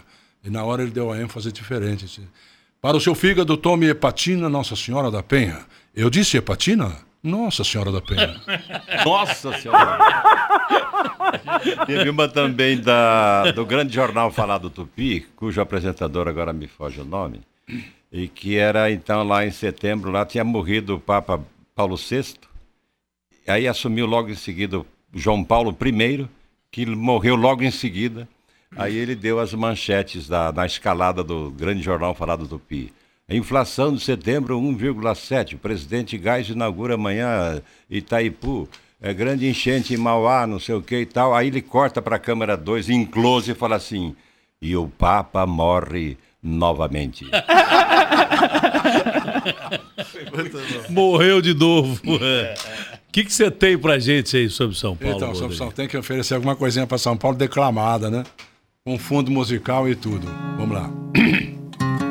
Nhô Bento, poeta paulista. Quando garro a lembrar de um São Paulo de antes. Quando garro a lembrar no São Paulo que eu vi. Dá até para assombrar. São Paulo diferenciou, mas ainda é o São Paulo. Ainda é o mesmo pai que carrega no colo os filhos que ele tem, que abençoa e que abraça. Apontando no ar um pendão de fumaça, se rindo satisfeito e falando baixinho assim. Eu vim de longe, minha gente, vim devagarzinho. Já fui bugre do mato que um padre ensinou. Já fui nego cativo que suou e trabalhou. Fui tropeiro que nunca se assustou no ataio, que nunca se arrepiou com medo do trabalho. Hoje sou o que sou. Olho a roça plantada, olho as palmas da mão suada e calejada, olho nas plantação, olho em tudo que eu fiz e até choro contente de ser tão feliz. Coio o que a roça dá e descanso no acero, satisfeito de ser um caboclo brasileiro. Me orgulho de enxergar, tal e qual minhas plantas, o Brasil que trabalha e canta satisfeito, que nem meu coração chacoalhando em meu peito, pensando bem, oi, São Paulo não mudou, cresceu e se espalhou, mas não ficou mudado, porque ninguém sopara o que ele tem guardado, nem pode mudar, tem que ser o que sempre foi. Não escuta mais chiar o carro de boi, nem o baque das tropas fazendo tropé, mas o que foi, ainda é. É o mesmo caboclo brasileiro que nem foi de primeiro, que nem morrendo quer sair daqui. Por isso, ele às vezes canta alegre e satisfeito, porque sabe que é bom e que é o braço direito e a menina do zóio do Brasil.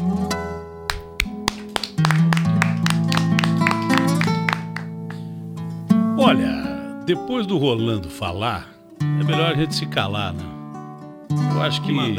É, Vou ver se eu agradecer. pego aquele ônibus que treme, aquele É. ônibus que treme lá. Agradecer ao Rolando por esse show que você deu aqui, que você dá, fazendo uma opção de vida maravilhosa. Você que é um ator fantástico, apresentador fantástico, um cantor fantástico, mas mais do que isso, um ser humano muito mais bacana, que prefere dar o seu espaço para que outras pessoas ocupem, que você possa revelar essa gente nova. Isso aí é uma demonstração de humildade que é digna dos grandes.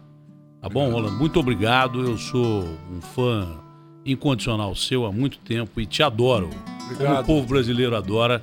Eu queria agradecer também ao Zé Paulo, ao Salomão, ao Jobi, pela presença aqui, porque foi fantástica a sua presença aqui na Rádio Bandeirantes, viu? Obrigado, Atena. E vendo e ouvindo este caboclo, tão íntimo da terra e da vida, tão iluminado pela sabedoria do coração, você compreenderá, Datena, que o homem brasileiro é milagrosamente um só.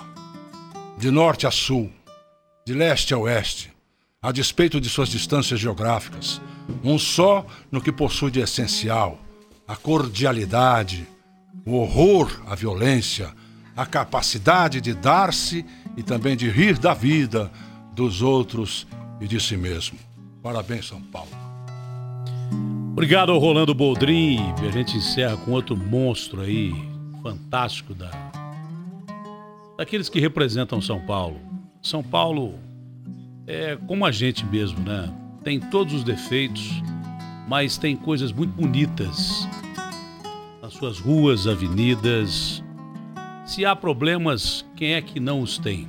E um dia, se Deus quiser, nós vamos ter gente capaz de gerir uma cidade como essa.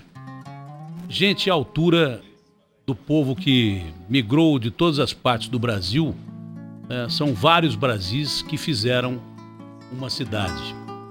É para esse povo que a gente fala, é por esse povo que a gente fala, e é para esse povo que a gente pede para Deus que um dia haja governantes à sua altura. Vem aí a galera do esporte, mas antes um pouquinho do Adoniran. Venha ver, venha ver,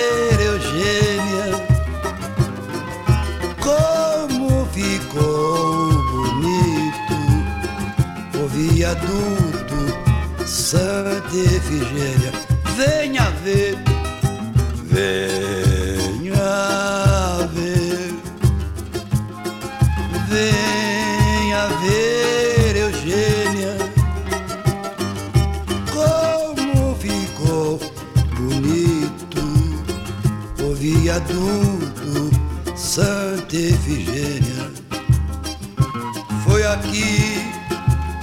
você nasceu, foi aqui que você cresceu, foi aqui que você conheceu. O seu primeiro amor. Eu me lembro que uma vez você me disse que o dia que demolissem o viaduto tristeza, você usava luto, arrumava sua mudança e ia embora pro interior. Quero ficar ausente, o que os olhos vê, o coração não sente. Você anda meio fora do ar? Água na turma, joga. Turma, vamos levantar, hein? No blog Peças Raras você lê e ouve tudo que o rádio tem de melhor. Peças raras. Você em sintonia com o rádio. www.pecasraras.blogspot.com